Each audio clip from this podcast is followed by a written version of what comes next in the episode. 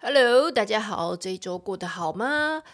嗯，其实呢，我觉得这一周呢，就是你知道上上下下，就是最近的心情真的是因为因为很多大事在发生，对不对？就是呃，又选举啊，那我觉得几家欢乐几家愁啦，让我的心情呢也是震荡了颇多。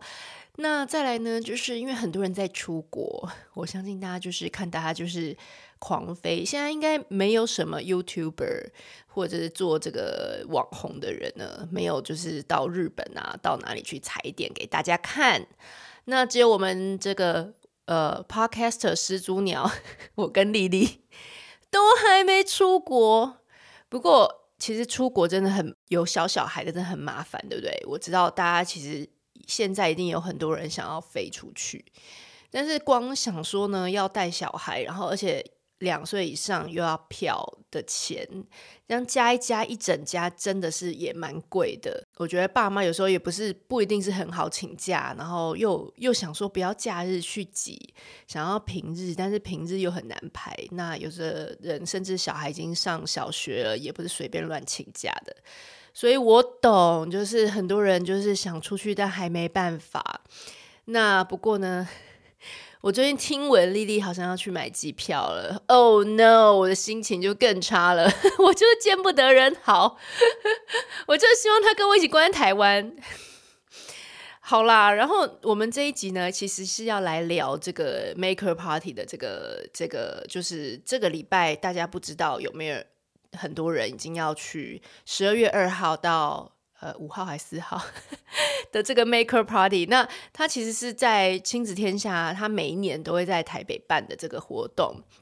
那这这次是在这个科教馆啦，那不是花博，不要跑错喽。那其实今天我们请这个他的这个其中策展的这个规划的。人嘉颖呢来跟我们聊，就是 Maker 的这个概念啦。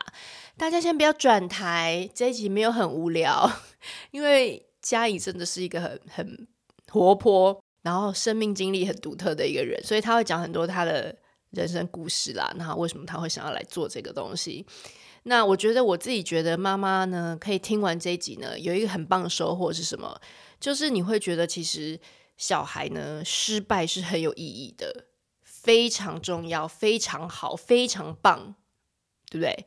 那一旦你觉得小孩失败很有意义、很棒的时候，你就不会在小孩失败的时候就觉得说啊，糟糕，是不是我这个妈妈呢没有帮他规划好啊，没有帮他。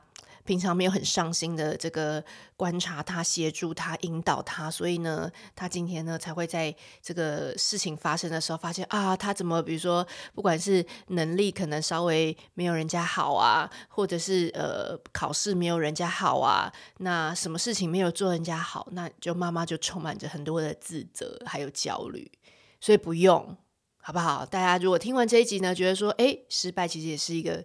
小孩超级重要，很棒的一个过程。那我们如果能够做到的，其实就是在家里呢，也让孩子营造出一个他失败也会很安心的地方。但是这个东西我觉得难在哈，就是呃，之前丽丽也都聊过，就是谁不希望我们帮孩子痛嘛？谁不觉得说？我失败的路我帮你走，呃，希望想要的都顺利的得到，不需要走这么多冤枉路。因为看孩子走冤枉路，真的是妈妈觉得就是很很心急，然后很觉得啊，那我也很害怕。就是你知道，我小孩花那么多时间蹉跎了，对不对？好，所以单这一集告诉你，其实不用担心。那我觉得最近这个妈妈的自责，我也蛮有感触的，是因为就是我在这个。群组里面有看到大家也有在讨论，我也很爱的一部剧，最近在追，就叫是《王后伞下》，不知道大家有没有追？它是一部韩剧。那其实这个韩剧非常有趣，就是大家乍看那个封面，感觉是个宫廷剧。No No No，它不是那种就是甄嬛那种，就是尔虞我诈，然后就是只是在呃斗争的这种宫廷剧。它其实是一个非常有趣，从古代的角。的角度来看，这个妈妈呢，要养不同个性的孩子呢，她该怎么做？那为什么古代的角度比现代角度就是多了几分趣味呢？是因为古代就是，尤其在宫廷里面，你如果没有把小孩这个教好，或者是说小孩出了什么篓子，就是可能可能是整整家人要这个诛杀九族，或者是就是你知道，就是会震荡国国本哈。所以其实对于这个妈妈的这个压力，可能又是更大，放大更多。好，所以呢，其实这非常有趣，就是大这蛮推荐大家可以去看一下，然后看完就会觉得说，嗯，懂他耶，因为一开始你一定会觉得说，哦，他怎么那么凶，好像直升机妈妈哦，就是什么都要控制小孩，要管小孩，对不对？可是他就是演出了，我觉得我们心中妈妈很多心中的内心戏，就是我真的是受不了，我真的很想要介入，我很想要行塑孩子，对，但是其实我们。转换角度，从一个旁观者的角度，你就会看到，就是其实，嗯，很有趣。就是其实孩子也是在这个过程中，他们也有他们自己很多很棒的想法啦。然后他们其实有一天，他们其实把自己照顾得很好，好。所以我们有时候妈妈不要太担心，我们要做个快乐的妈妈，做快乐的妈妈，你看孩子就会快乐，孩子就会找到他的那个平静，然后他就会知道该怎么做。好，所以有时候。我们能做的其实很微妙。好，那那其实《皇后伞下》就是在上映的这一段时间，我发现 Netflix 也同时上了那个《产后调理院》。不知道大家很久以前有没有追过这一部？其实它就是有点是老戏新上。那《产后调理院》，我个人也是觉得非常棒。为什么？因为它就是韩国的月子中心叫产后调理院。好，然后就坐月子的时候就各种。也是有各种妈妈嘛，有那种追奶不追奶啊，然后这活得快乐，还甚至就是你知道开荤、开开喝酒，就是各种为为了自己的妈妈呢比较多呢，还是就是为了孩子妈妈比较多，或者是说在中间举棋不定、摇摆不定呢，就是一下靠拢这边，一下靠拢那边的妈妈哈，所以其实非常有趣。那这部戏我也非常的推，因为其实看完你会觉得说，天哪，我就是跟他走过一模一样的 心情。这个产后调理院，她的那个女主角，我也是才发现，她竟然就是原来她就是那个之前也是很红的一部叫《小女子》的这个女主角是一样的，就是演那个很疯的妈妈。然后，可是她在她在产后调理院，她是很温和的一个人呢。可是在小女子里面，她就是一个一个疯一个一个一个疯疯子。所以我觉得她很厉害，就是演出完两两个完全不一样的角色，演活了他们。那小女子呢，就是我个人称之为就是高级艺术版的这个霹雳火。所以你如果很需要舒压的话，我觉得可以去看一下，就是转折很多。呃，这个男男主也蛮帅的。所以可以看一下，好啦，然后呢，就是，诶，说到那个妈妈剧，我我上次哭的是那个《我们的蓝调时光》，大家应该有看吧？李秉宪就是跟那个他妈妈的那一幕，是不是哭爆？所以就是，如果讲回来，如果喜欢妈妈剧的话，可以去看《我们的蓝调》。我今天就是一口气，就是一定要讲完。我最近就是爱剧，然后我最 我前阵就已经跟我先生开始看那个《First Love》，不知道大家是不是最近也有在追？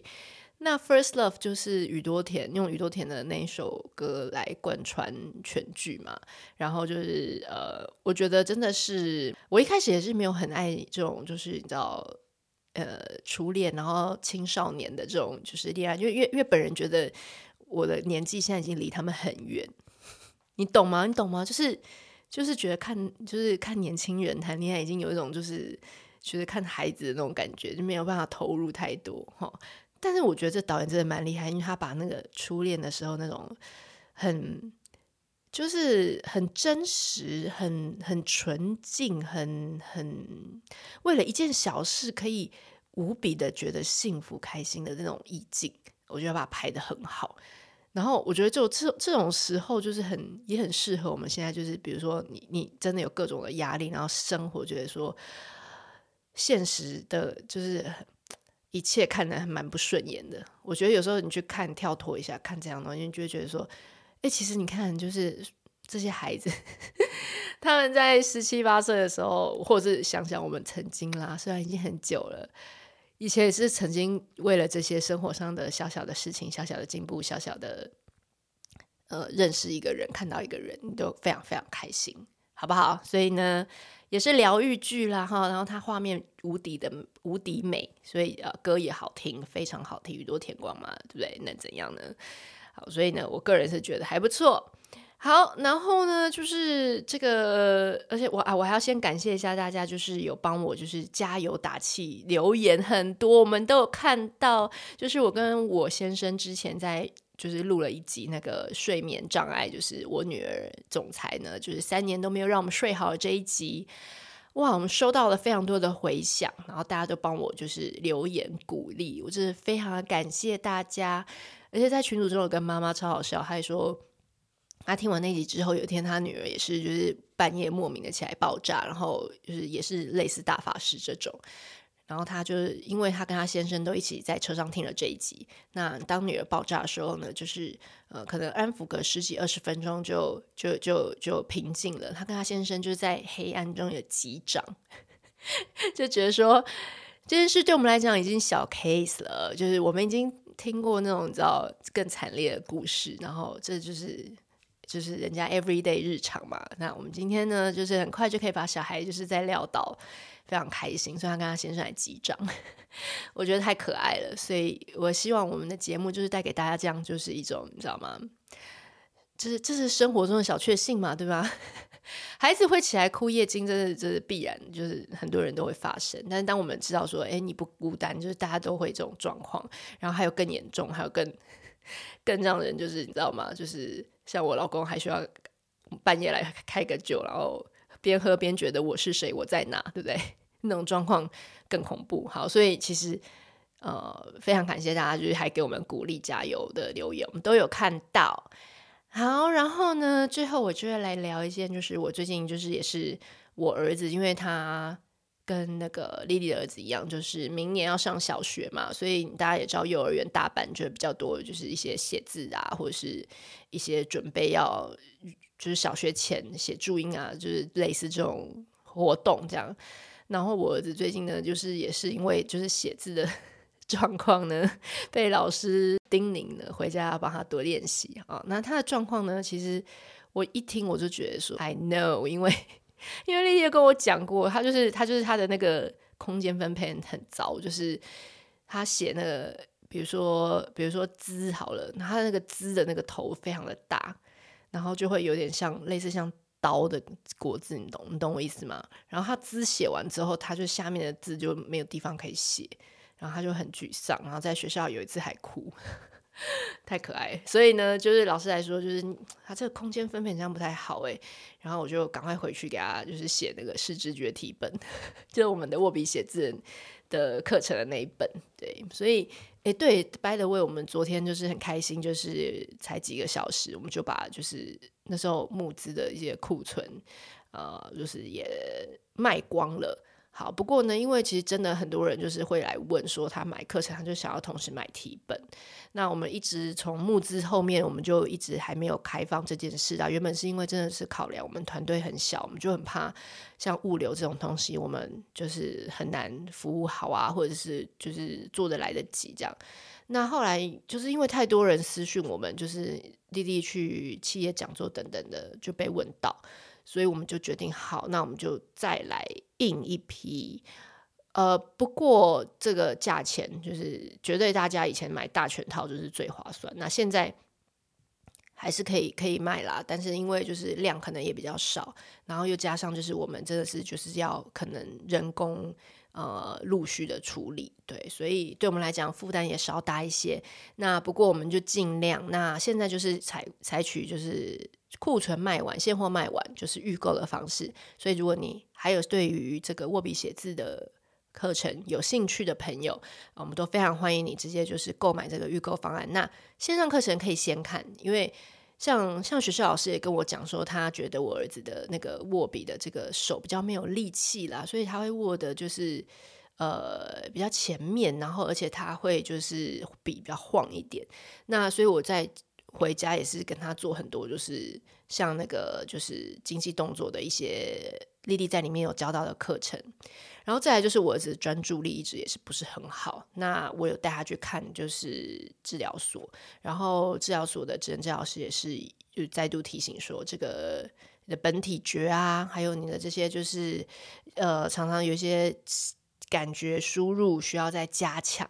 所以呢，那时候在治疗所，他也有建议，就是我要做一些就是完全也是我比写字的懂里面教到的运动，比如说两手互推啊，或者是呃，就是小熊爬，然后这些东西。所以其实这个课程真的是把就是专注力的一些感觉输入本体觉的训练呐，还有就是坐姿，还有就是呃很多的其他东西也都帮他帮你的孩子做一个完整的练习。那我自己是觉得我在。我小孩大班以前，我可能感觉没有那么深，但是我觉得大班的时候，就真的觉得，嗯，该该练习，就是其实当做家里玩的一个梗。我觉得我也没有觉得说要压力很大，我就是可能觉得不知道他该他做什么的时候，我就会想说，好，那我们就来做个单元六里面的其中一个活动，就这样。那那那，我觉得他就是一个有点就是在家里就有治疗师等级的一个活动规划给你参考啦。好了，最后让我来公布一下，我们就是到过年前的一些团购。那这个都是粒粒精心的跟我一起安排，因为就是这都是我们自己买了再买，自己想要在过年前赶快补货，不然怕过年没东西可以做，没东西可以用的这个私心团。好，那第一个就是 OSO 的这个学步鞋的鞋子，那它是在十二月二十一号开始。那这个呢，除了就是当然学步的阶段是非常的。非常适合。那大了之后，就是你可以，它是一个真皮，然后造型非常漂亮，所以你再带出场呢，很棒的一双鞋。然后再来呢，就是 DJ GO 智和，它是这个呃法国的一个很著名的这个幼教品牌。那它的拼图非常的漂亮，然后各种主题艺术性很高，还有这我们一定会开。然后再最后一个是爱尔馆的这个。桌椅，那这个也是呢，大家应该有看到很多人在推，就是口碑极高。那我自己呃跟丽丽最近在用他们的这个学童椅，用的非常的有心得，所以就是请呃关关注我们，我们 丽丽来直播介绍哈。好，所以呢，那我们的今天节目就要开始了，谢谢大家听我废话这么多。欢迎来到智能治疗师妈妈冷肖维，我是智能治疗师妈妈 OT 莉莉，我是 OT 莉莉的高中同学，帮忙冷肖维的妈妈 Michelle。好，今天呢，我们节目很荣幸呢，邀请到了一个就是非常特别的来宾，他是呢这个。全台湾最大的亲子盛会——亲子天下的 Maker Party 的策展人李佳颖，我们欢迎他。Hello，主持人好，各位听众大家好，我是佳颖。对，他是一个非常非常活泼的人，我们刚刚已经。他一进来就感受到他这个活泼的这个动力，对，所以我觉得他真的是做 Maker Party 做到非常内化，因为他整个人就是一个奉行 Maker 很棒的一个一个例子。然后我们今天呢，其实呃，我我先大概讲一下，就是说我们今天会请佳颖来聊一下到底什么是 Maker，、嗯、然后什么是这个就是亲子天下在这一次一直想要推的这个创客教育。那当然，我觉得从字面上解释 Maker，它可能有很多既定的一些一些定义，但是我想要。让大家先从嘉颖的这个人生的故事里面 来了解，到底什么这样是一个 maker。是，呃，我觉得因为有很多家长听到 maker，真的就是会觉得说，哇，它是它是一个什么学习方法，然后或是一个教案，然后一个很难接触的东西，甚至觉得说啊，他是不是就是要去做 coding 啊，然后要去做木工，然后是什么实验科、实验科、机器人、机器人，这是应该几个很重要的关键词。我觉得我可以浓缩一点来告诉大家，我觉得什么。是 maker 哦，maker 其实是我觉得它是一种精神跟态度。呃，maker 它其实当然中文还有人翻译它是制造者，就是自己制造。那自己制造这个部分呢，嗯、那我觉得它是它的很源头。可是我觉得新时代 maker 的一个很重要的定义是，它其实是一群愿意哦很开放的、快速感受变化，并且产生解决方案的一群人。所以 maker 在这里面有一个很重要的概念，大家可以浓缩成三个字，叫想都不要想就动手做。动手做是的，因为呢，这里面我觉得它其实是一个对于我们在过往教育跟学习里面一个很大的反思。就简单来说，我相信我们大家应该都是一般教育上来的朋友。那我们在学校以前的学习的过程当中，我们的学习的知识跟应用的范围停留在课本上，所以我们永远都是先想着啊，我要先学，对，然后我要先学 好哦，我要先学好才能用，对吧？我我英文还没学好介系词，我没有办法出去讲话。哎，但是呢，maker 是什么呢？我可能还没有学完整套系统，我就先讲，我先从 How are you? I'm fine, thank you 就直接开始练习。但是你会在直接的错误当中直接练习哦，原来这件事情不能这样讲。我可以跟大家分享一个好好笑的案例。我其实英文算是很不错，我记得我当时候联考的时候啊，还考了那个全国高标，我觉得好像很厉害。但我也曾经有经过那个英文的挫折，我是不敢讲的。然后呢，我妈妈以前做生意，然后在卖呃，就我们家是自助餐，然后呢，我们自助餐常常会有一些外国人来买，然后外国人就是来问说，就啊，他们要那个来点白饭。那以前那个台湾自助餐就有大碗跟小碗，然后我就要问他说，你要大碗还是小碗？我那时候英文应该真的很菜吧？然后呢，因为我们就是一球一球饭的卖，我说是 big bowl or small bowl 这样子，然后他他就一脸这样，哈，就是，然后我就发现，哎呀。好像真的不能这样讲，对对，就是 你你你你要讲的是另外一种方式。对我来说印象超深刻，就比起我在课本上的学习，我去背那些单词来说，嗯、这件事情我到现在 right now 都还记得，我当时候曾经犯了这个错误，所以我这辈子永远不会这样讲。那 maker 的精神就是让你在这个不断的尝试跟试错的过程当中哦，慢慢的就是从这里面你会获得自己的那个错误知识，然后你下一次因为它是太肉身记得了，嗯、所以你下一次就会直接反映说。哦，那我知道这此路不通，我要换第二条路。而在这个 maker 的精神里面，我除了这个勇于动手做，然后勇于尝试的精神之外，我觉得他还有一个新时代这个时代的人哦，最需要具备的一个特质，叫做勇敢的承受错误。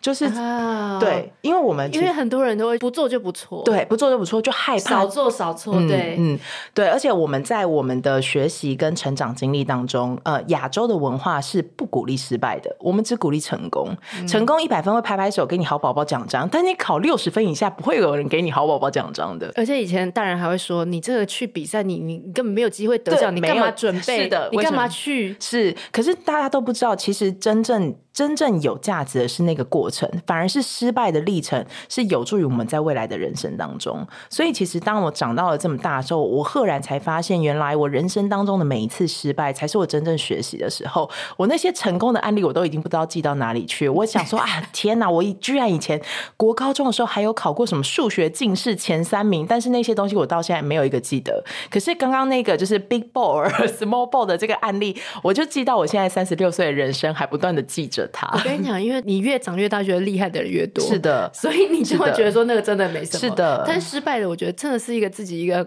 很有趣的经验，对，当时回头看都觉得那时候怎么这么可爱。是的，所以这个就是 maker。我觉得大家不要把它归类于某一种学科，嗯、就是我要去找出一套叫 maker 的课程，不是。我们今天在推动这个 maker 的精神，其实只是希望大家重新回来看，其实是一种新的面对这个世界的一种态度。要把我们每一个孩子，甚至我们每一个人，我们都可以养成自己的 maker。我们可以是那个非常勇敢的，不断去试错的，不断在每一次的错误里面哦跌倒，然后再站起来，跌倒再站起来，而且在这个过程里面呢，我们不会害怕去尝试新的事物，因为我觉得这件事情，呃，可能在三年前，在 COVID 之前讲，大家都会觉得说啊，也还好吧。可是 COVID 一来，你有没有发现，面对变化变成一种很重要的技能，大家还记得去年的五月十九号全国大停课、三级警戒的时候，突然全世界都好像要会数位学习。嗯，但在这个之前，你好像完全没有这个准备。可是你要在一夕之间转到这个过程当中的时候，你是否就需要具备这样子的能力？那我觉得在呃这三年的 COVID 期间，我们会真正的才发现，原来能够面对变化，并且面对变化快速应变的这群人，才是在未来有可能站稳脚跟的那群人。嗯，我觉得你这说的很有道理，因为我们以前的职业现在都已经多少不见了，都，都消失。对，所以我觉得家长真的很困难啦，因为我们常就觉得小时候我们都会说，爸爸说，哎，你念的是什么文组，你就念商会计、是法律，是对，理组就医生，对什么？但是是有些时候，这世界已经快到就是，对，很多时候可能未来我们小孩的那一代已经没有既有的职业，他可能都是很多新的，的或融合很多东西。而且像现在很多的像呃，例如说，那你可能是医师。可是现在有很多的医师都要当 podcaster，他必须要去对吧？要宣传，就是哎，我们这件事情。唱歌吗？对对对对，还有我们那个黄崇宁医师，对，他们因为他们都是蛮典型的跨界经营者。可是我觉得这个就是这个世界变化有趣的地方，好玩的地方。那呃，我一直很深深的记得一个就是已经过世的一个教育家叫 Ken Robinson 对我们说，他是说。大人呢，或教育者，我们要教给孩子什么呢？我们要教给他能面对变化的能力。这才是他可以一辈子带着走的。因为我们现在告诉他说：“哎，你学这个英文啊，你学这个数学，那你能确保三十年后这还是他用得着的东西吗？”其实我想应该没有任何一个人可以这样说。就像现在 Podcast 的 YouTuber 的职业，在十年前是没有的。那我们怎么能确保我们现在教给他的东西是足以让他面对十年、二十年后的世界呢？对，那这也是为什么我们今天要坐在这边谈 Maker 这个概念。那我觉得这个概念让他进到真正的生活当中的时候，它不会只是一个在课本上的知识，它必须要是身体力行的。而且，其实我也要说，我个人也没有觉得。Maker 是一个新出现的词，因为我觉得、嗯、你说已知用火的时候，对对 对，是的，我真的觉得我全家都 Maker 啊，我一定要讲，真的是举例来说，我觉得这个要举非常日常生活化的，我觉得每一个妈妈都是 Maker 哦，为什么呢？就是我们大家回想一下，各位学做菜的时候，呃，嗯、我们撇除那个去外面上课的吼，嗯、我们在家里面跟妈妈学做菜的时候。台湾人做菜都是永远是盐少许，糖少许，到底少多少许呢？哎、欸，没有人知道。可是问题是，就是那个少许会有妈妈的味道。所以，我们是不是在每一次的试验过程当中，哎呀，这一次多了，这次少了，后来你的那个一手拿起来的少许就会刚刚好。对，妈妈也是在这个过程当中学习。你要想，我们生活有哪些事情是真的？来，我们要玩游戏，我们要做菜。来，妈妈叫你说：“哎，来那个佳颖啊，你先坐下来，我先教你这道菜要准备一二三四五六七八啊，上完你都备好了。”我们才去煮菜，应该不是这样吧？嗯，我们应该都是直接来，我就是上锅炒，来先帮我翻一下，然后等一下盐加一匙啊，半匙啊，太多。对对对，对，这就是 maker。所以 maker 就在生活当中啊，嗯、他他没有在学校里。我我真的觉得我阿妈、阿公、阿妈都 maker，他们 什么东西都是自己修、自己来，然后呢，嗯、所有东西他都是在摸索的过程当中。你问他说：“阿公，这个为什么这样不行？”啊，就是不行，之前做过就不行，这就是我觉得他们就是 make 不要拿英文的东西来告诉我们说啊，这是一个很新的词，大家要重新理解。不，我们只要回到我们的生活脉络里面，我们真正的学习是在这里的。哎、有时候是真的去体验一下。当你没有一定的规则的时候，然后你就放手去做这件事情。对，那我也想聊聊你在求学的过程，或者你自己 好 maker 的历程。很多很疯狂，有有有有这件事情。我为什么说我真的是一个天生的 maker？因为我天生就不太害怕。呃，像大家现在熟知我，就是我是 maker 的策展人，然后我在庆影天下工作，大家都觉得我很教育，然后应该跟小孩有很多的关系。但事实就是我是一个没有小孩的人，然后我自己是念社会学，那也跟也跟教育。没有任何关系。我的成长求学之路都是在每一次尝试的过程当中不断摸索出来。那像我自己会进到教育这一条路上，其实也是因为我在大学的时候有机会进到了服务性的社团，开始在部落里面教小朋友写作业。那写着写着，我就发现，哎呦。我好像很会教呢，然后呢，然后就想哦，不错哦，那下一次来再来试试看。那哦，我后来就想说，嗯，平日去我觉得这样还可以，那不如再来试一试一个比较长期的。我就开始申请了一些国外的志工服务计划。那我后来大学的时候就到蒙古的孤儿院去当英文老师，当了两个月，就暑假的时候，然后我就教着教着说，哇，我连英文都教的很好，还可以教外国人。哎、欸，你哎、欸，可是认真说，你那时候没有碰到什么困难？困难哦，哎、欸，真的没有哎、欸。小孩太聪明了，是不是？呃、也没有，就是呃，就是我觉得也不到太聪明，就是当然孤儿院的小朋友，就是你说他们英文真的很好嘛，也没有很好。我觉得那时候比较像是我们怎么样把课程设计的很有趣，让他们有机会做到文化的交流。嗯、所以其实我是在那个过程当中才开始觉得说，其实教学这种东西没有一定他要怎么教。没有一定要他一定要背完 A 到 Z 二十六个字母，你这个课程才算完成。因为例如说，我觉得那群孩子在这些课程的学习过程当中，我觉得他们更重要的学习是了解了另外一个文化。因为当时我们的所有的老师都来自于各个国家，所以我们花了很多时间用英文的方式跟他们讲解，呃，台湾长什么样子，德国长什么样子。我觉得那里面学习最多的是我本人啊！我想，哇，原来德国是这样子啊！对，然后呢，当然，我觉得他们在那个经历过程当中，他们被打开了一种视野，原来这个世界上有真的跟我不一样的人，然后有不一样的文化，有不一样的世界。这个是我才在当时候觉得说，原来英文课不会只是英文课，英文课其实是一种我们认识世界的方式。所以，当我一认知这件事情，我就不会觉得有课程是失败的，因为我们总会在过程当中有学习。嗯、那后来到印度，呃，在这个蒙古这个经验之后，我后来到研究所之后，我研究所毕业之后，我就申请了另外一个计划，去了巴拿马。我想说啊。这个两个月可以，那不如再试一个一年的好了。你看我真的很 maker，因为我是真的不知道自己可不可以，所以我就想说去试试看就知道，对，就去试试看。然后我就去试了，然后结果这个巴拿马这真有困难，因为大家知道巴拿马是讲什么语言吗？巴拿马是讲西班牙文，嗯，对。然后我本人去巴拿马的时候是一个字都不会讲的呢。我想说，哎，但到底是谁录取我的这样子？他都没有问你吗？他说语言不是那个 first priority，意愿才是 first priority。英语言是可以练的。好，对，所以我我去之前我是真的，我就落地到巴拿马的时候只会讲 Hola，就是 hello，然后就没有了，嗯，后面就一片茫然。然后我去那边，我大概在三个月以内，然后就掌握了这门语言技巧，我就可以开始上课了。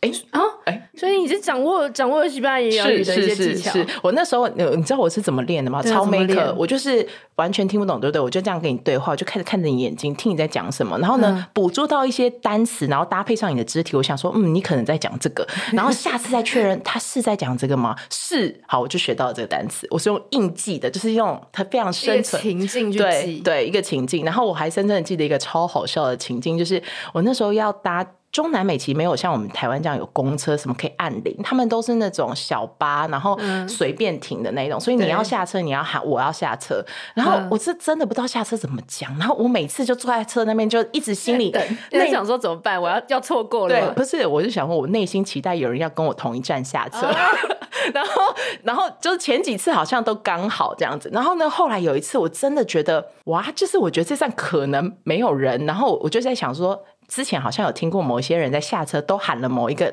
音调的词，我就很弱弱的喊了巴拉达，就很轻的喊。然后呢，后来就前面有个那个中南美阿姨，就是巴拉达，就是下车的意思。嗯、然后大喊，我就确定了这个字叫下车。我到现在还不知道他怎么拼，但我知道他怎么讲。嗯，这就是每个，我觉得 我就是我觉得这个是在那个状态里面，不要太害怕，真的说错，是不是说错不会怎么样？有人帮你的那个阿姨就，所以那个阿姨是要帮你，她不是她本人要下车，不是。他就是觉得，哎、欸，后面有人喊，有人喊，然后太小声，我帮你喊一下。对，但是我真的觉得在这里面，你会发现，你真的敞开心胸，抛开那一种，就是对于人家对你的评价，就是我们以前太在意评价，太在意，例如说，哎、欸，我现在英文发音 pronunciation 好吗？呃呃，就是其实也还好，就是我那时候觉得，你就勇敢讲就好，然后你讲不足的，别人都会帮你的。肢体语言是全世界最好的语言，所以我觉得一旦打开这件事情，我觉得我的世界就打开。我后来其实完全就在这个经历里面，第一，我完全不害怕去我没去过的国家，这是第一件事情。然后第二件事情，我也不害怕学新的语言，因为我完全知道怎么样掌握一门新的语言，就下去讲。对，然后讲久了就是你的。嗯、所以我我现在是我现在是属于西班牙文界的文盲，就是西班牙文很好，但是不会拼，不会写。我就是像小孩学语言一样，我还没写到认字那一 part，但是我很会讲，我会骂人。我这真的是 life language，就是完全在生活当中。我所以我就觉得，哦，这件事情，当我回来重新看 maker 的定义的时候，我就说，嗯，我就是一个彻彻底底的 maker。我就是在每一次尝试当中去尝试找出自己的人生的路。我也不会去想说这件事情真的做了会怎样嘛？我真的会做吗？我做失败会怎样？我后来发现就是失败不会怎么样。可是我觉得还是有一些人会卡住是这里，他会去评估说这件事到底做了有没有效益，是，然后或者说我花了时间花了资源之后，到底有没有回报？是，但是这个东西好像似乎在你的这个身上没有。对，要如何突破这个？我觉得有一句话可以送给大家，是我的老师送给我的。因为我当时候我是念社会学的，所以我在写呃论文的时候需要做田野调查，我们要采访很多人。然后我有一次采访一个内容回来，然后我的我就跟老师说：“哎，老师，我觉得我这次采访失败，这个材料不能用。”我的老师就说：“佳颖，没有任何一个材料是浪费的，只有他有没有在对的时间，在对的地方被用。”所以你你所有的经历的过程不会浪费，不会消失，它会在你未来的某一刻成为你自己的资源。就像我在做摄影这件事情，我做了好多摄影 camp，然后我现在也不是以摄影为生，难道我此生这件事情就浪费了吗？其实没有诶，因为当我会摄影之后呢，我们公司都会觉得我有一个特质，我很会跟摄影师跟设计师沟通，因为我有画面感，我知道怎么样去阐述画面的比例，以及我觉得我觉得这个画面为什么怪怪的，因为这个画。面不均衡，那不均衡在哪里呢？那因为我自己会摄影的时候，我在中间，包含我在教小朋友的时候，我必须要去拆解这些术语，然后告诉他说什么叫均衡的画面。所以反过来，我居然练就了一身很好跟设计师做图像沟通的能力。所以我后来觉得不会有任何事情是浪费，而是你有没有把它有意识的放在你的人生当中。嗯，对，因为我觉得这真的是也是父母在教育小孩比较容易卡住的。对，因为我就觉得说一天时间就这么少，你知道吗？然后他们上课回来或者是放学，其实也就那么少的时间。然后越大当青少年的时候，他们又开始可以做各种他们的兴趣嗜好很广泛。然后你觉得你跟他搭不上线的时候，你就很容易会觉得说你在你在到底在做这个干嘛？对对，然后会讲出这种你知道很讨人厌的被小孩讨厌的话，这样。但是我觉得就像你你刚刚提到，如果说。各种事情，他其实在这个其中，他一定都能够有一些启发。是的，所以我觉得这件事情也回到，其实刚刚开场的时候，我们就有谈说，希望我们这一集节目里面可以多跟家长们可以谈一些在家里可以实践的 maker 的行为。但第一件事情就是，但我们可以找些事情做啊。但是我觉得有第一件事情是父母，你不耗费任何资源都可以做的，就是你开放你的心胸，不要觉得每一次我都一定要有所获，那个东西才叫可以做。就是如果你愿意开放任何的机会让他去尝试，生活当中的每一件事情可能都是 maker 的环节。例如说像试错这件事情，打开一个开放的空间。我上次才跟一个朋友聊，他就问我说：“那小孩这么小，怎么跟他弄 maker？吼，那个 maker 的试错精神怎么来的？”我就说：“你就是用他吃饭这件事情就可以做啦。就是小朋友很小的时候吃饭啊，不是拿汤匙很容易那个饭就是力道没抓好就撒出去。对，然后呢，如果我是一个很 maker 的家长的话，就是。是一般的家长，有就撒出来说：“你怎么又撒出来了？你怎么没拿好？”那如果我是 maker 这样，我说：“哎呦，不错，这次只撒了半池。”你有发现我讲话其实有两个不一样的维度嘛？就一是你直接 question 他为什么你没有完成，没有做好这个动作。但是我觉得，如果一个开放的、具有开放性、容错性的家庭的氛围的时候，可以在语言上就做一些改变。是我觉得你这次很不错，比上次少撒了一池。那这其实是一个正向的。鼓励，但是你又没有觉得他这个不是说你这个行为就是对的，而是说你在每天每天都有进步。嗯。这时候，当你要培养一个 maker 的小孩的时候，这种不怕犯错的精神是需要被培养，因为他首先要先感受到这个环境跟空间对他是友善的，是给他产生安全感，是他做错事情不会被马上责备的。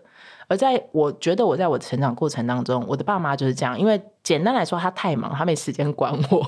对，可是我爸妈曾经在我青少年时期对我说过一句非常非常重要的话，就是因为我那时候真的很喜欢到处乱跑，然后做很多奇怪的事情。然后我爸爸曾经就说，他就说：“佳颖，我觉得我非常的相信你，而且我信任你，你的每一个决定都是你想过的。”这个话听起来也还一般般，也不是什么金句。可是我当时候觉得这件事情对我来说是一个莫大的信任。我爸居然相信我，我做的每一个决定我都想过。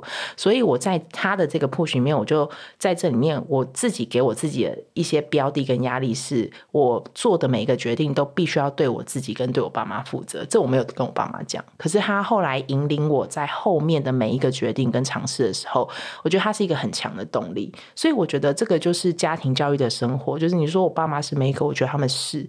然后他们不是 maker，对，也不是 maker，因为他们不会做机器人，对。可是他们会做这些很 maker 家长愿意给到他孩子的，所以我觉得我才能长成今天这样子。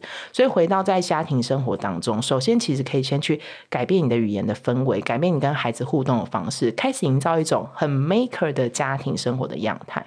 那或许在接下来我们可以再找一些事情再来家里面做，例如说像我自己就是觉得我们不一定一定要去买什么科学材料包才叫 maker，在 maker 的过程中可以根据每孩子的兴趣跟状态，他喜欢自己创造什么，喜欢自己探索什么，不是每一件事情都要有结果。探索本身也是一件事情。就例如说去探索，就像有些小朋友大概到呃五六岁左右，你会发现他非常喜欢搜集东西。很多爸妈应该很烦恼，嗯、天天带垃圾回来，对吧？这这应该是去公园东捡西。是的，是的。可是这是小孩的天性哦，因为他们那时候正在了解这个世界，所以他需要通过材质的探索，然后去做一些就是收拢跟整理他对这个世界的感觉，因为那是一个好奇。那回到家也可以怎么做呢？我们当然不用跟小孩一起去收集啦，你就知道小孩就收集回来之后，那不如我们开始来分类好了。然后做一些记录，就是可以让他开始由他自己来做，因为他本来就在做这件事情。收回来只是变垃圾，那但是呢，收回来之后我们可以怎么样让他不变垃圾呢？一起来讨论看看，是不是我们要帮他设计一个就是呃收集的柜子。然后呢，你从大石头收集到小石头，然后你从黄色的叶子收集到绿色的叶子，让他自己来做记录。那他可能做到一阵子，他就会发现自己有一个 collecting book。那也 OK。那这其实就是他的探索历程。那你就说他有完成什么惊世之举吗？啊，是没有。可是这个收集的历程变成他很重要的一个学习的状态。他会理解一件事情：我要了解一件事情之前，我必须要先了解它的不同样貌。所以这个其实是像我们现在在学校里面哦，大家可能有一些家长会听说，学校现在都在教 PBL，就是专题式学习。专题式学习，我们先不讲那个结果，我们先讲前面。专题式学习跟一般学习最大的差异是，它不是老师先告诉你答案，就说哦，我们今天要教 A B C D E，答案是这样子，那我们就把资料收集一下。不是，它是首先给你个问题。为什么树叶会变黄？所以你要开始探索。说树叶真的会变黄吗？树叶都会变黄吗？那我们要去，可能要去外面开始做自然采集，然后要去做采风，然后回来还要做整理。这个其实就是 maker 的很前端。这其实就在小朋友现在五六岁的时候，他正在做。那如果我回到家里面，我们只是在多一个言语上面鼓励他，他可以去这样采集，然后甚至是诶，他对这个东西更有兴趣的时候，是不是主动可以去诶鼓励他去搜集一些。书或者是网络上的材料，去补充他自己的知识，让他对这个领域里面有更深的了解，而不是一开始就说：“诶，你这是垃圾。”对，那其实说很多小朋友的兴趣，其实在这个过程当中不断的被累积起来，然后也包含是他他每天都在测试那个家长对这件事情的反应，所以我觉得爸爸妈妈或者是身边的大人给予他的那个环境，会造就这个孩子他愿不愿意这样去尝试。我也很蛮喜欢你刚刚之前跟我闲聊提到摄影这件事情，对，你也可以来分享一下摄影对孩子的这个。对，我觉得摄影其实是一个在当代很容易取得的一种工具跟手段，对。对，因为每个人都有手机，不用到那种很厉害的摄影机。嗯。那其实我觉得摄影很好玩的是，它其实是提供给不太会讲话的人有机会可以表达自己的观点跟角度的一个工具。嗯。那你可以通过一件很简单的事情是：好，如果我们今天假设今天下雨天好了，没有办法出去玩，那在家里要干嘛呢？那爸爸妈妈不妨把你的手机哦借给小朋友，就是好，我们今天来设定一个，我们来拍大家自己最喜欢的东西，好，让小朋友去。就是范围是哪里？当然就是家里。然后他，他小朋友可以拿着自己的手机，然后去拍摄他想要的东西。那拍摄完之后，我们可能 maybe 可以把它放到电视上面，或者放到电脑上面。我们可以大家一起来做一个家庭聊天。诶，哥哥喜欢的是什么？然后呢，妈妈喜欢的是什么？可能妈妈拍的是那个沙发的一个角落，因为她最喜欢 chill time。对，但是小朋友拍的，你以为他会拍玩具吗？可能不会哦。我有看过小朋友拍他自己最喜欢的东西是妈妈的背影。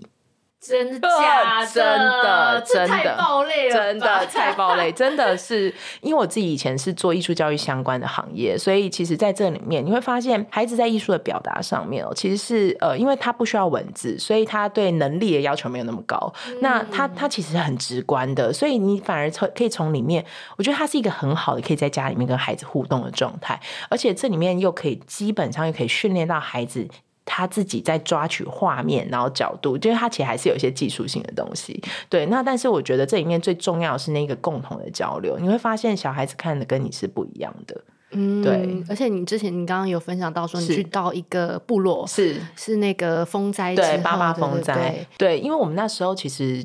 在呃，因为我研究所时期刚好就是八八风灾的时候，我们那时候组了一个小队下去做呃一个社会的调查，然后以及做一个呃给到这个部落跟村落的一个小的营队。然后因为当时候其实很多的家庭跟小朋友他们自己的原本的家都已经消失了，那可能家人还好，但是因为村落都已经就是建筑物都没有了，所以我们当时候就是有。借鉴了一个就是艺术家的一个作品，有点类似是一种心灵地图的重建。我们让小朋友跟小朋友带着摄影机去到他原本住家或者他村落的这些已经消失的这些角落，然后重新去拍照拍那个地方，然后回来呢，然后把它放在那个就是大的海报纸上，重新把原本的地图设计出来，然后画出这里这个地方原本的样子。然后通过这个东西，他们其实会在这个每一次的绘画过程当中，小朋友会告诉你他画的是什么。哦，这个原来这个角落原本是一个杂货店。那每天大家下课之后呢，都会在这边聚集，然后会怎么样怎么样？那在这个讲述的过程当中，他其实某种程度呢，也去让他重新回忆了他过去的生活样貌。那当然也帮助他再去面对这样子的一个巨变。那在这个过程里面，他其实我。不敢说它直接有治疗的效果，但它其实却是某种心灵上的抚慰，有点是像我们看旧照片，去回忆曾经的一些时光。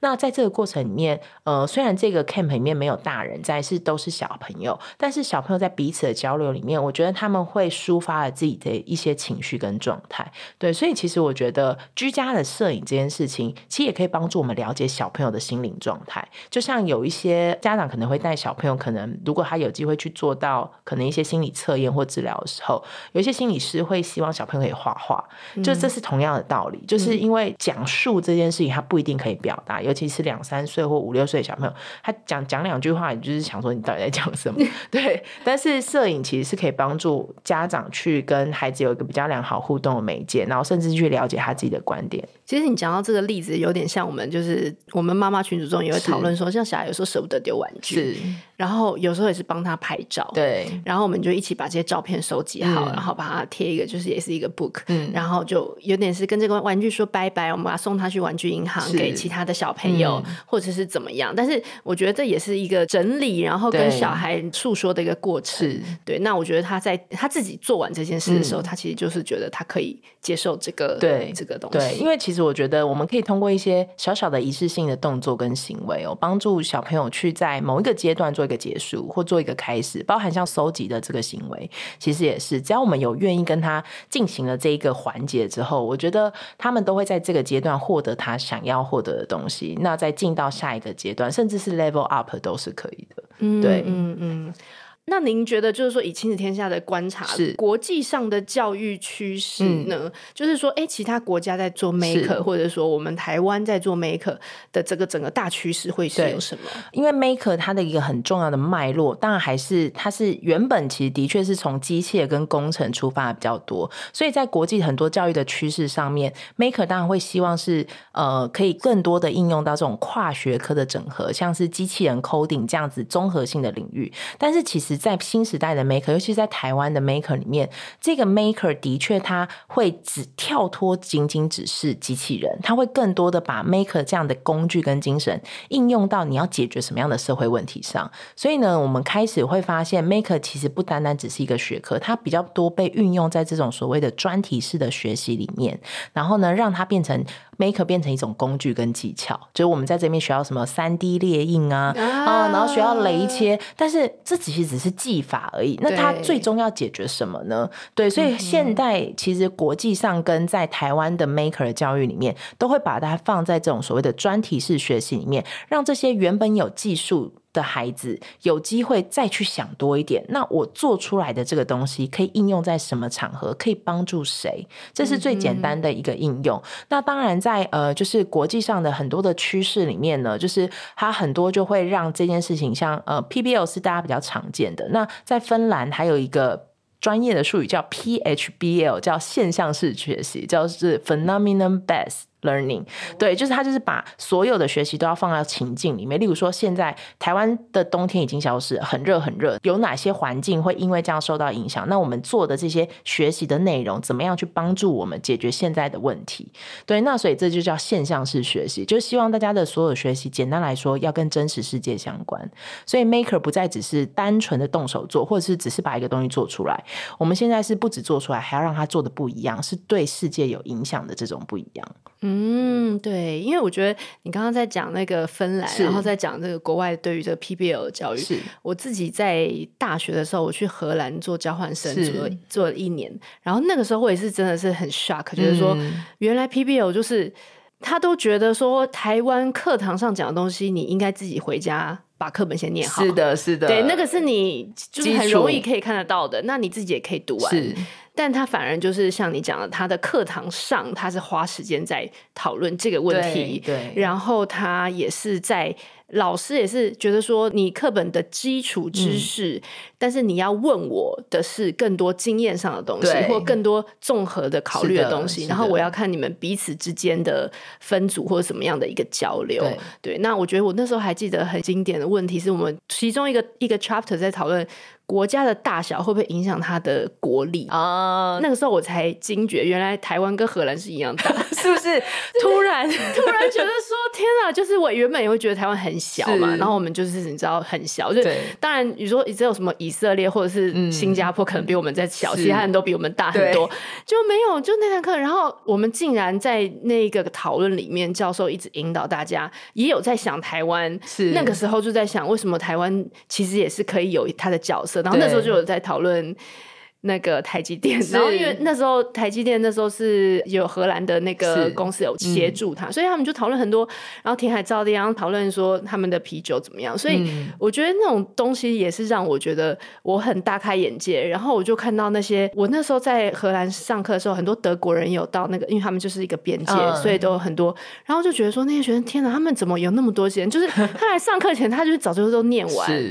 然后他就准备好来来做讨论，对，对，那我觉得其实台湾现在也是。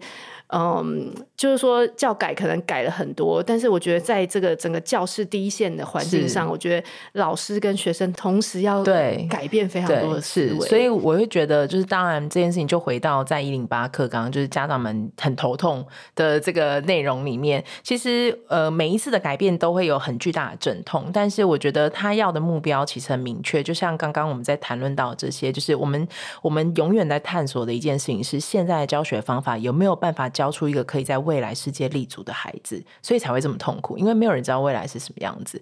可是我觉得，呃，我自己自己在看我们去年十一月号跟在讲永续跟教育相关的这期杂志里面，我觉得有一句话下得非常好，我觉得是现在学习的指标，就是现在我们的学习哦，就是为什么要谈永续，要谈 PBL，要谈 Maker，嗯，其实呢，我们就是要把学习用在让世界更美好。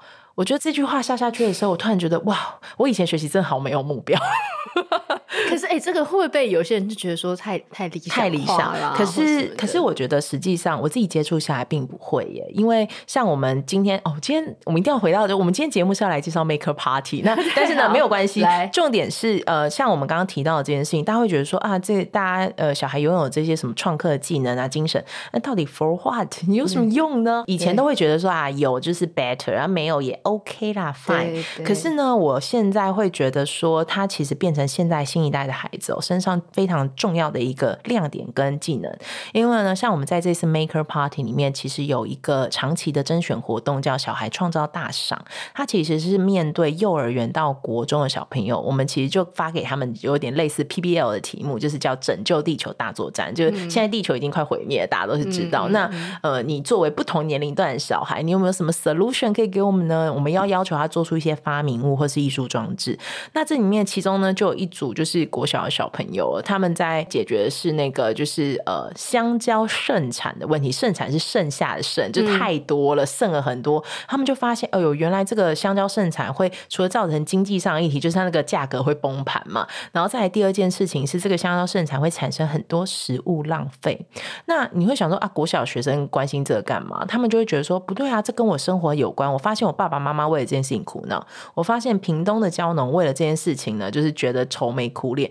于是他们就设计了一个可以把香蕉用来做另外一种食物的食谱，就开发了一个食谱给到当地农会，然后就跟农会一起合作，做了这个香蕉食谱的研发，还真的把它做出来，叫香蕉芋泥球，还做了香蕉蘸酱，让它未来可以量产。而且这群小朋友还帮这个农会跟这个计划做了 logo 跟宣传的标语，就是你会发现，嗯，他们在跟我们做 presentation 就报告的时候，你会发现他们的眼睛是真的闪闪发亮，他们是真心的想要让他们周遭的生活变好，所以我觉得用学习来让未来的世界更美好这件事情，我觉得它不是一个很空泛的话，那是一个你在你自己身上可以看到的那一种，你会突然觉得我自己真的是有方向的。那个好可能是环境的好，可能是社会的好，例如说性别平等的议题，然后或者是教育平等的议题，其实都是有很多的角度可以切入。然后你会发现，现在的孩子比我们更关心周遭。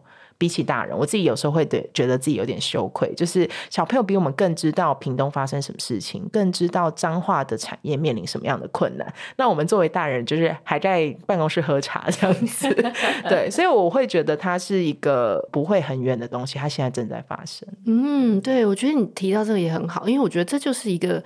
学习的动机，是完全是动机。其实就对大人来讲，为什么现在还是有很多人？好，当然不是所有的人，但有些人他有一点点余裕，他就可能可以付出一些的时间或者是一些能力，然后来来推动一些事情。那我都觉得，那这个激励他做这样的事情的，嗯、一定是他觉得这个东西会为了某一个议题会变得更好。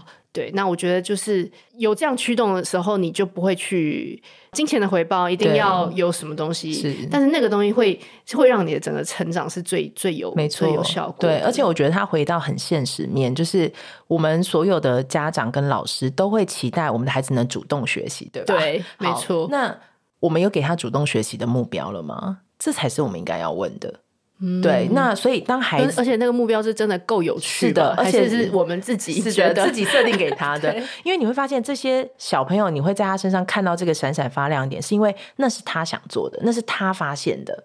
那是他愿意投入他所有课程以外的时间，然后愿意花时间去搜集，还要做田野调查，然后还要去帮你们设计这些，就不断的尝试。他们也经历了失败，然后还要组队，然后一堆小朋友不想做，他们也要处理，要沟通，对，还要带人，对，还要带人，就是经历我们现在正在经历的历程。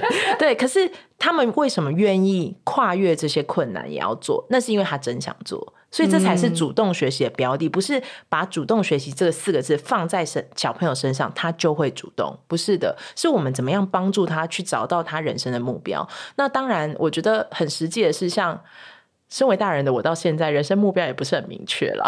就是对我们终其一生都在寻找。可是，可是如果我们的孩子可以从他很小的时候就知道他自己要什么，那不是更好的吗？对，所以我觉得在这个过程里面，嗯、我自己在做教育的时候，我会一直觉得这件事情很有希望啦。我就是把希望寄予下一代。对，所以，所以我真的。这样像这样的团队，我觉得今年有在我们十二月二号到四号的 Maker Party 会在现场做展示。嗯，我真的很想要邀请大家来看，就是如果你对例如说什么 coding 机器人没有兴趣，没有关系，来看这群小朋友，因为他们是每个队伍都会来，是来自全台湾各地，有屏东的、台东的，然后彰化社头的团队，然后在这里面最小的年龄是只有五岁。我真的很想要让大家看看五岁的小孩是怎么想要解救世界，他们的想法真的会出乎意料的令人惊喜。啊，对，而且他们在活动，呃，在十二月二号到四号在台北市林科教馆。那这些小朋友他们在活动期间都会有自己的 Kids Talk，他们会真的上台，就像我现在这样子讲给你听，然后你就看一下五岁的小孩怎么讲，真的是太厉害，你就觉得说哇，我以前小时候到底在干嘛？真的，我每次因为我自己是评审，然后我每次听他们讲哇，我小时候到底在干嘛？天哪！如果我现在念小学，我可能会没办法毕业。因为我就觉得他们的知识的浓度比我们想象的是多很多，而且他们触及的呃议题跟角度，我们以前可能都是在国文啊、英文啊，然后自然科学，没有，他们已经跳开了，他们现在在 SDGs，、嗯、就联合国永续发展目标 下面，所以我觉得真的很不一样啊，就是可以来看。那当然，我相信可能也会有一些。家长会想说啊，那可是那也要有一些小朋友，他对这些东西是有有在关注啊，然后有感觉啊，我就是没感觉怎么办？对好，那那这种这种朋友也很欢迎你来 Maker Party。好，为什么呢？因为我们今年就为了这件事情，我们其实做了呃主题展，对，就是专门针对就是地球环境保育的议题，然后把它转化成一般民众跟小朋友可以很轻易接触的。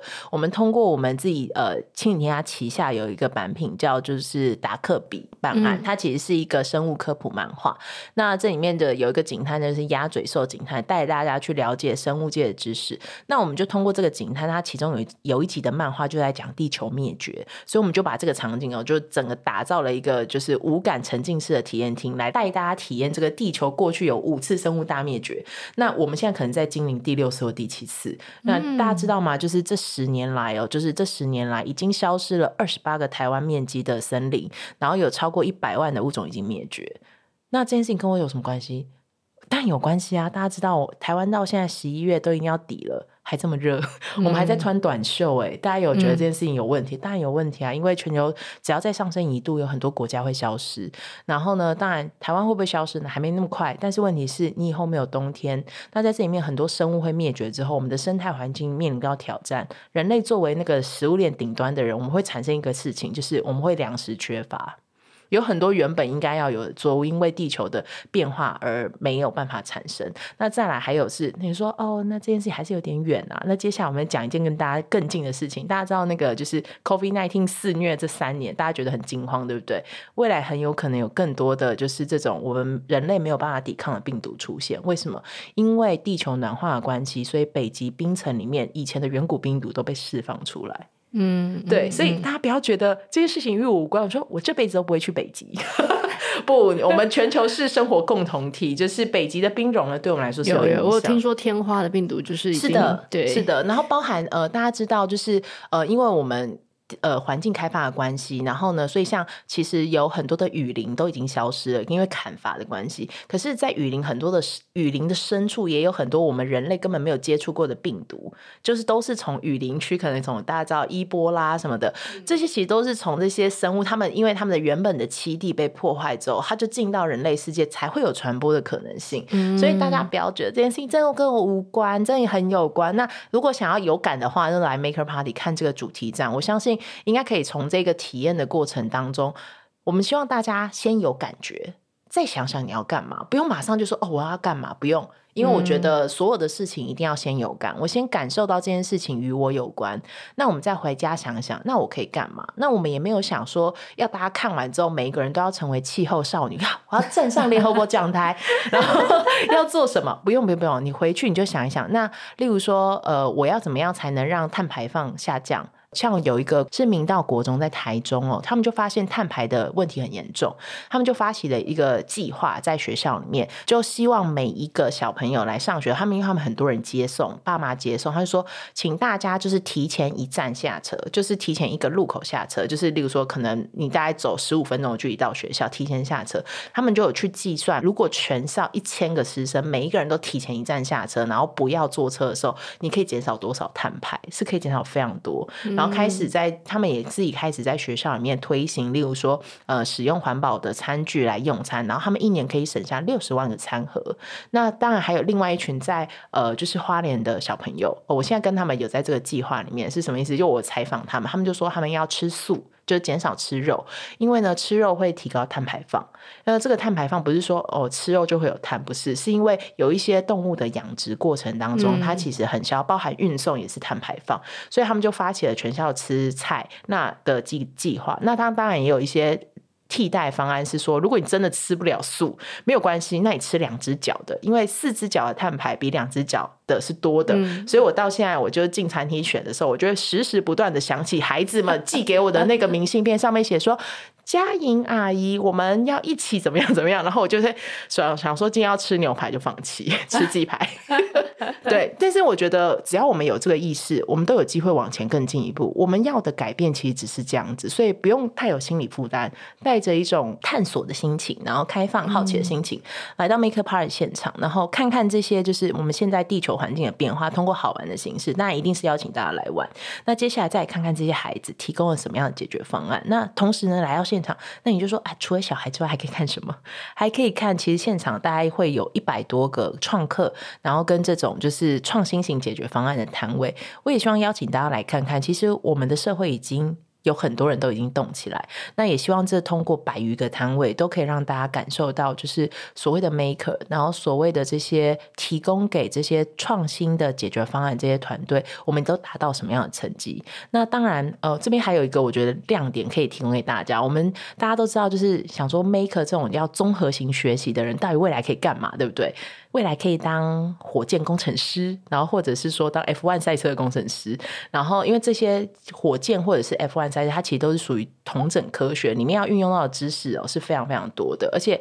真正要造火箭的过程里面，就是充满了失败。大家可能有人看过那个五月天有一首歌的 MV，嗯、就是在讲真人对真人真事，就是我们阳明交大的教授，现在是台湾太空中心的主任，对，就是吴教授他本人的故事。嗯、他就是这么一个 maker 的人，就是不怕失败，就是想要做一台属于台湾的火箭，可以让台湾的火箭可以射上太空。那这台火箭今年会在 Maker Party，哎，对，本人吗？本人会有一条长四公尺的火箭。箭，就会在现场让你看见，就是火箭工程师跟火箭阿伯的热情。对，然后现场还会有 F1 赛车，让大家来看看一群大学生是怎么建出自己的 F1 赛车。他们在这里面就想说，他们要遭遇到多大的困难跟阻力，那才能建出属于自己的一台车或一台火箭。那我觉得，当大家很鲜活的看到这个场景的时候，我们就更知道自己的目标要去哪里。对，我觉得你最后这句话很棒，就是我觉得首先要有一个 role model，是，就是说你会看到这个东西它是可以做得到，就是说这一个事情不是不是一个刚刚讲很理想化和很很很很虚幻的，它就是可以做得到，然后大家在这个过程中闪闪发亮的样子。嗯，我觉得不管是对你或对孩子，或者是对于任何教育工作者，或者是你在做任何事情的人，你都会觉得说，嗯，原来做。As a maker 不是不是遥不可及，是。然后每个人在每个家庭的过程都可以都可以一起做，那就是 Maker Party 就是一个聚合了台湾现在很多很多各种各样的 maker 的这个发想，在三天的时间内可以让你。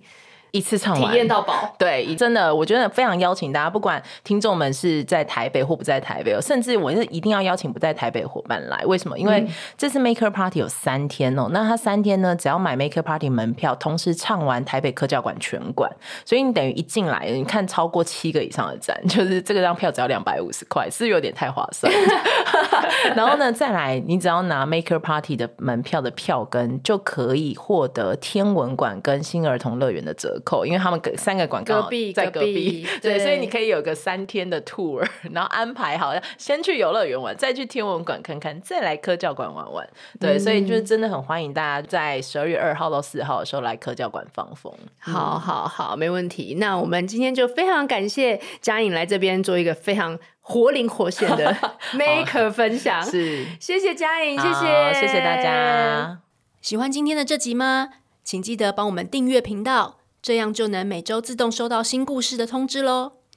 听完有心得，想跟我们直接聊一聊，也可以加入我们的 LINE 群，请你打开 LINE 搜寻 OT 丽丽，就可以找到我们的群组喽。也欢迎帮我们在 Apple Podcast 上面留言评分，让更多人能够搜寻到这个节目。你也可以追踪我们的粉砖 OT 丽丽当妈妈，每周我们都会提供关于小孩发展、爸妈的情绪支持、各种心情点滴的文章哦。